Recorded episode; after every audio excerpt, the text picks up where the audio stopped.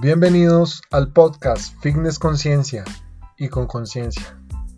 Para nosotros es muy grato saber que muchas personas nos escuchan desde diferentes partes del mundo con un único fin y es aumentar nuestro conocimiento a través de la ciencia en temas relacionados con el fitness, la biomecánica, la nutrición deportiva, la fisiología del ejercicio, para optimizar tres componentes fundamentales en la vida, que en primera instancia es mejorar nuestra salud o hábitos de vida saludable. En segunda instancia, eh, mejorar toda nuestra composición corporal o la estética. Y por último, para personas que quieren potencializar su rendimiento deportivo.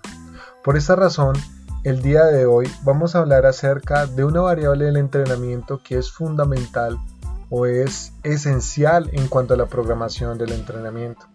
En los capítulos anteriores hablamos acerca de los mecanismos de la hipertrofia muscular, lo cual es la tensión mecánica, el estrés metabólico, el estímulo neural o el daño muscular. Y hablamos su relación en cuanto a la variable del volumen versus frecuencia de entrenamiento. Sin embargo, el día de hoy vamos a hablar acerca de una variable que es el volumen de entrenamiento. Muchas personas se preguntarán, ¿qué es el volumen de entrenamiento? personas que son profesionales en ciencias de la actividad física del deporte, ese concepto puede ser algo muy simple de entender, pero vamos a llevarlo de lo más complejo a lo más simple para que los diferentes oyentes lo puedan comprender. El volumen de entrenamiento es una variable que se utiliza en la programación para cuantificar la cantidad del estímulo de una capacidad física condicional, como puede ser la fuerza, la resistencia, la velocidad o el rango de movilidad articular. En cuanto a la parte de la resistencia, podemos cuantificar el volumen o el estímulo de trabajo por unidad de tiempo o la unidad de medida que podríamos utilizar sería la duración, cuánto tiempo va a estar estipulado esa sesión de entrenamiento, Podemos cuantificar el volumen de entrenamiento con la distancia o los kilómetros que vamos acumulando a lo largo de una sesión, de una semana o de un mes de entrenamiento. En cuanto a la parte del entrenamiento de la fuerza, por muchos años se ha podido evidenciar que el volumen de entrenamiento es la totalidad del trabajo de un estímulo de un grupo muscular o de un patrón de movimiento. Es así que el volumen de entrenamiento se estipulaba en los diferentes estudios de investigación y en los libros de programación del entrenamiento o libros enfocados al entrenamiento de la fuerza como el volumen es igual a las series por repeticiones por tonelaje movilizado o por kilos movilizados. Es así que así podríamos calcular cuánto era el volumen total de trabajo en una sesión. Por ejemplo, si realizábamos una sentadilla, que es el ejercicio de miembros inferiores, eh, el volumen serían 3 series por 10 repeticiones por 100 kilos. De esa manera podríamos calcular de manera eficiente cuál era el volumen de entrenamiento.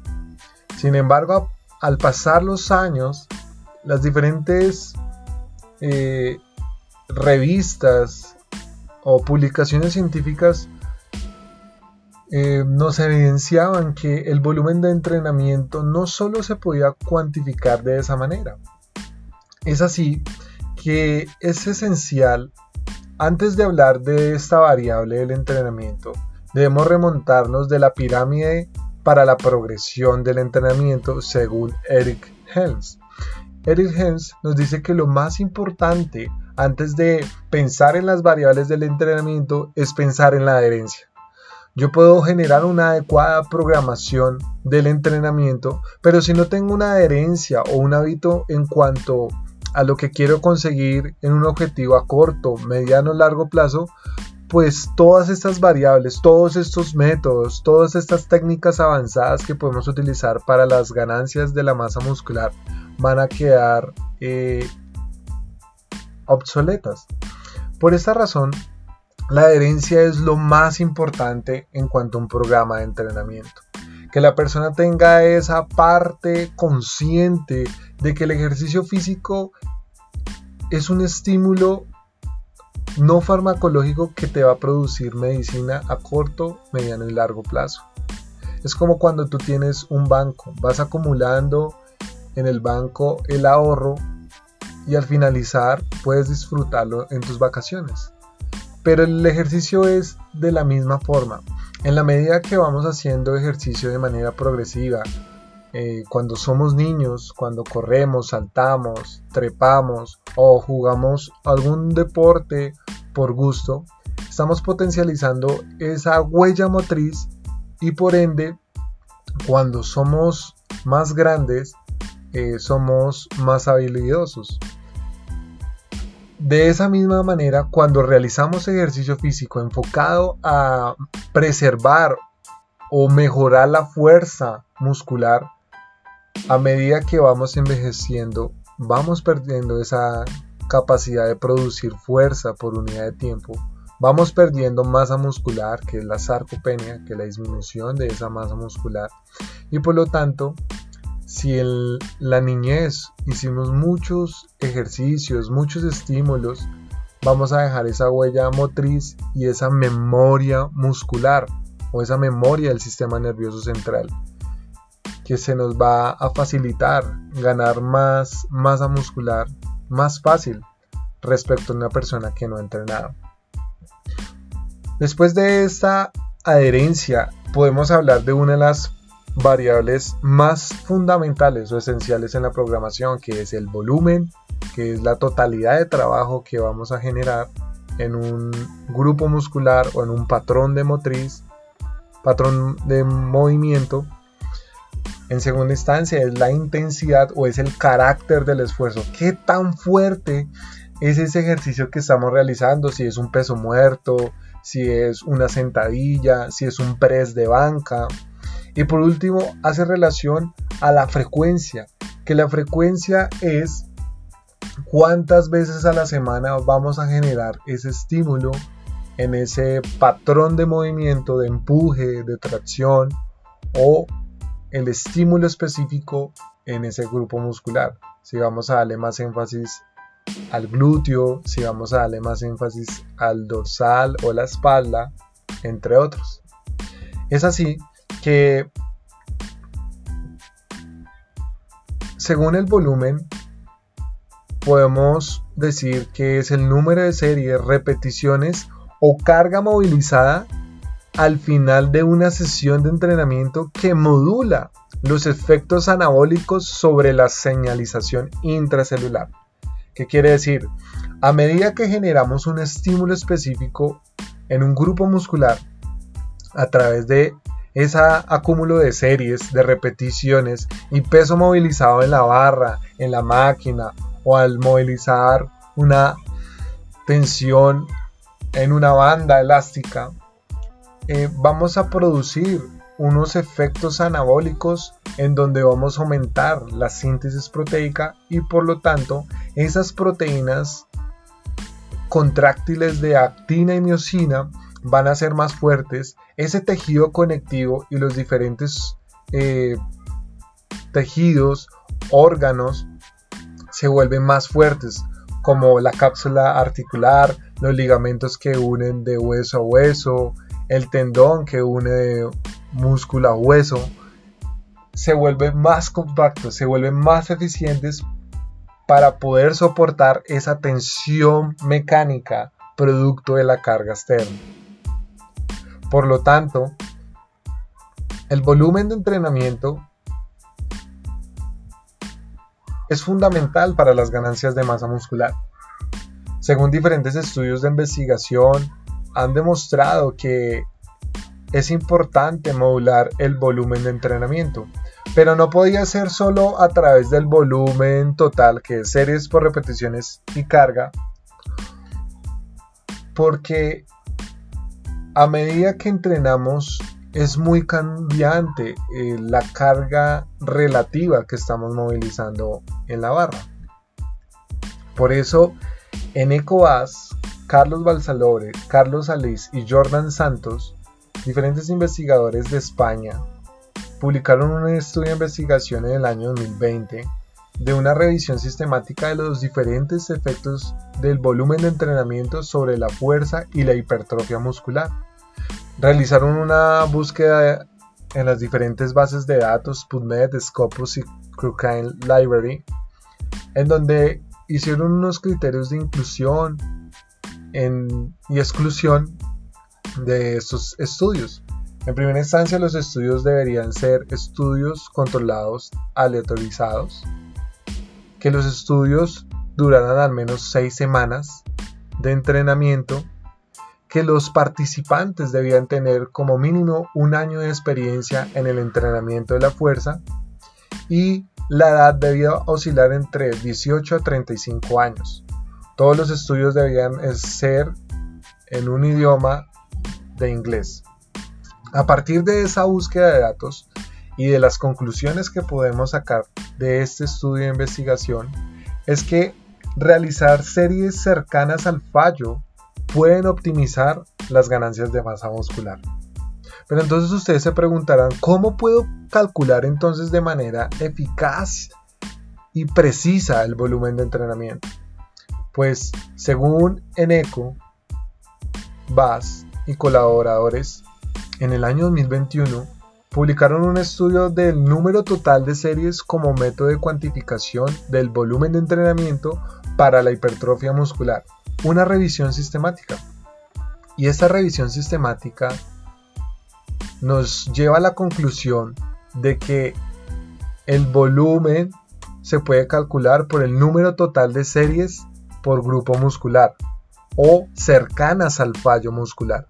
Es un método adecuado para cuantificar el volumen de entrenamiento y puede oscilar aproximadamente entre las 6 repeticiones hasta las 20 repeticiones.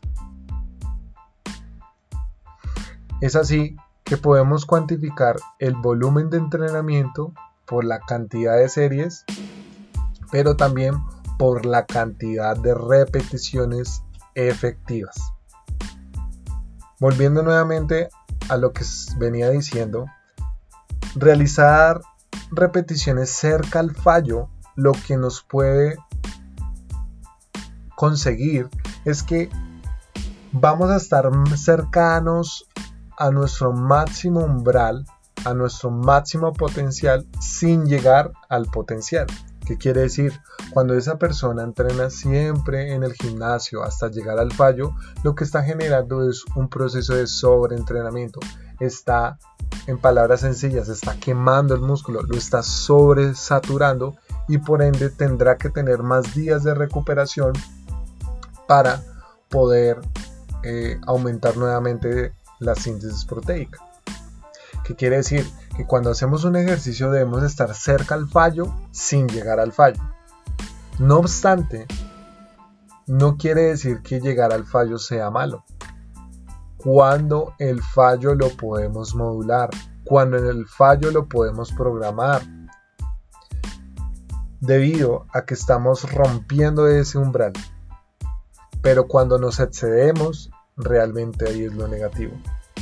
Otra conclusión de este estudio o de esta revisión sistemática es que a mayor frecuencia o mayor días de entrenamiento, podemos distribuir mejor el volumen de entrenamiento. ¿Qué quiere decir? Si una persona entrena tres veces a la semana, lunes, miércoles y viernes, versus una persona que entrena de lunes a viernes, esa persona que entrena de lunes a viernes puede modular mejor el volumen de entrenamiento versus la persona que solo entrena tres veces a la semana. Porque en esas tres veces a la semana lo que tendríamos que conseguir es modificar, eh, estructurar de manera eficiente un volumen mínimo efectivo o un volumen que le genere ganancias de masa muscular en solo tres días. Otra conclusión de este estudio es que 10 a 20 series por grupo muscular puede ser un estándar óptimo para la hipertrofia muscular en jóvenes entrenados. ¿Qué quiere decir? Que cuando una persona quiere ganar masa muscular, podríamos oscilar, según la evidencia, con un volumen mínimo de 10 series por grupo muscular. 10 series para un, grupo muscular podría ser el pectoral, podrían ser dos ejercicios de empuje, press de banca plano, press inclinado, 4 series, ahí vamos 8 series en dos ejercicios y una apertura en polea que podríamos decir dos series, ahí serían la totalidad de las 10 series mínimas para producir ganancias de masa muscular. Ahora bien, debemos entender que esto es un estándar y esto es lo que dice la evidencia. Pero debemos respetar el principio biológico del entrenamiento que es el principio de individualización. No todas las personas responden de la misma manera, no todas las personas tienen ese ratio estímulo-fatiga de una manera adecuada. Unas personas pueden recuperarse más rápido de sus miembros inferiores versus sus miembros superiores o, viceversa. Y lo que puede desencadenar es que producto de la evidencia podemos también caer en sesgos. No todo lo que dice en la evidencia debemos hacerlo al pie de la letra, debido a que cada persona tiene un contexto, cada persona tiene una patología, cada persona tiene un objetivo específico, diferente y tiene un nivel de entrenamiento diferente. Eso solo puede ser una ayuda, para poder eh, generar una base de cuál debería ser el volumen mínimo por el cual debía programar a ese individuo. Dicho de otra manera, podríamos decirlo o categorizarlo de la siguiente manera. Un volumen mínimo podría ser de 8 a 10 series por grupo muscular para personas principiantes. Un volumen medio de entrenamiento podría ser de 10 a 12 series por grupo muscular. Y un número alto de volumen de entrenamiento para personas avanzadas podría ser entre las 15 hasta las 20, 24 series por grupo muscular. Sin embargo, cuando nos excedemos de ese volumen, de la cantidad de series eh, que programamos en un grupo muscular, podemos producir un sobreentrenamiento o una carga a nivel articular o a nivel del tejido conectivo que puede desencadenar un tipo de lesión a nivel musculoesquelético. Por esta razón, eh, el volumen de entrenamiento juega un papel fundamental para las ganancias de la masa muscular. Pero no solo nos podemos basar en ese volumen, debido a que puedo utilizar mucho volumen en un grupo muscular o en un músculo rezagado que no notamos cambios que metemos más volumen y se estanca y no vemos ese aumento de la masa muscular. Lo interesante podría ser hablar de las series efectivas o las repeticiones efectivas. Esas repeticiones efectivas son las que más nos cuestan realizarlas en el entrenamiento. Por ejemplo, si realizo un ejercicio de press inclinado con mancuernas y sé que yo hago 4 series de 10 repeticiones con 50 kilos o 30 kilos y sé que en la octava y desde la octava y décima repetición me cuestan esas repeticiones realmente entre dos o tres repeticiones serían las repeticiones efectivas. Ahora bien, no quiere decir que las anteriores repeticiones no sean efectivas para la ganancia de masa muscular. Sí son efectivas, pero las últimas repeticiones tienen una mayor prevalencia o son más impactantes a nivel de nuestro sistema nervioso central porque estamos generando un umbral excitatorio a nivel de la motoneurona. Estamos generando que reclutemos más unidades motoras que activemos más fibras tipo 2 que son las que se genera más hipertrofia que generemos más tensión mecánica a nivel articular, más tensión mecánica a nivel muscular, que va a producir que nos salgamos de nuestra zona de confort. Por esta razón, eh, ya para culminar este mini podcast, es la importancia de tener presente esta variable del entrenamiento. Debido a que cuando vemos diferentes rutinas de gimnasio, cuando vemos rutinas por internet, en diferentes aplicaciones en centros de entrenamiento que ya están estandarizadas y aleatorizadas, olvidamos que el entrenador juega un papel fundamental en la programación, porque la aplicación no puede hacer eso. La aplicación te puede calcular en una sola sesión aproximadamente 15 series en un grupo muscular y es una persona que está iniciando un proceso de entrenamiento.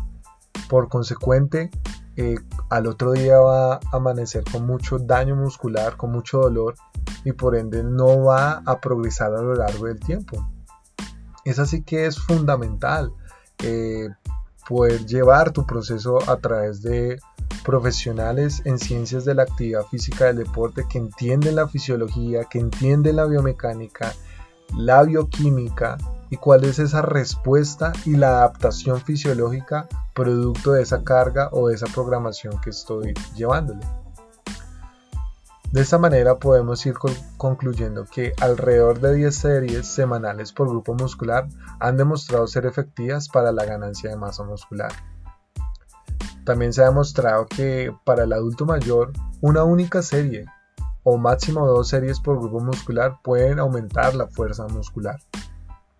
Otro punto importante es que en los estudios se han observado que al aumentar las series aumentamos una vía de señalización molecular que es la P70S6K, que juega un papel fundamental en cuanto a la mecanotransducción y la activación de otra vía de señalización molecular que es la de mTOR, que es la que nos va a ayudar a aumentar la síntesis proteica. En otro estudio también se ha demostrado que en sujetos desentrenados se ha observado cambios con una serie por grupo muscular, que quiere decir que si una persona por muchos años no ha entrenado en su vida y yo quiero llevar un proceso de entrenamiento, debo llevar otro principio del entrenamiento que es el principio de sobrecarga progresiva. Con solo una serie ah, se ha demostrado que puede aumentar la masa muscular y los niveles de fuerza de manera significativa.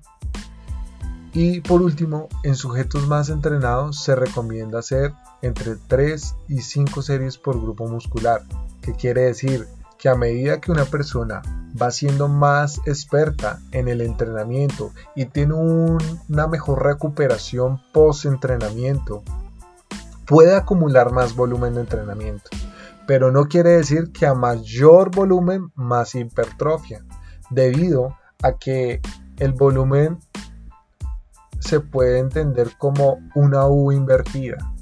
Llegamos hasta nuestro techo fisiológico, nuestro óptimo volumen de entrenamiento y si seguimos metiendo más series, más peso, vamos a llegar en un proceso de estancamiento. Por esa razón, es importante modular eh, los procesos de, en cuanto a la programación del entrenamiento. Quiero darles muchas gracias por escucharnos en este podcast. Eh, darles una pequeña reflexión de que no todo lo que vemos en redes sociales eh, lo podemos aplicar a nuestra vida diaria si no está guiado por un profesional adecuado e idóneo. Recordarles que el entrenamiento es un proceso lento, es un proceso arduo, pero también debe ser un proceso consciente de lo que estoy generando en mi cuerpo y lo que estoy haciendo a través de los estímulos. Porque el cuerpo no entiende por máquinas, no entiende por pesos libres, no, no entiende por autocarga, por bandas elásticas, el cuerpo entiende por estímulos y esos estímulos están directamente relacionados por los tres pilares que es el entrenamiento, la nutrición y el sueño. Debemos dejarnos guiar por la evidencia científica y dejar a un lado los mitos en cuanto al fitness y el entrenamiento que el 70% es la nutrición y el 30% es el entrenamiento. Realmente todos juegan un papel del 100%. 100% nutrición, 100% entrenamiento, 100% sueño. Muchas gracias por escucharnos en este podcast. En otra próxima oportunidad hablaremos de otra variable del entrenamiento que es importante para optimizar las ganancias de masa muscular. Un abrazo para todos.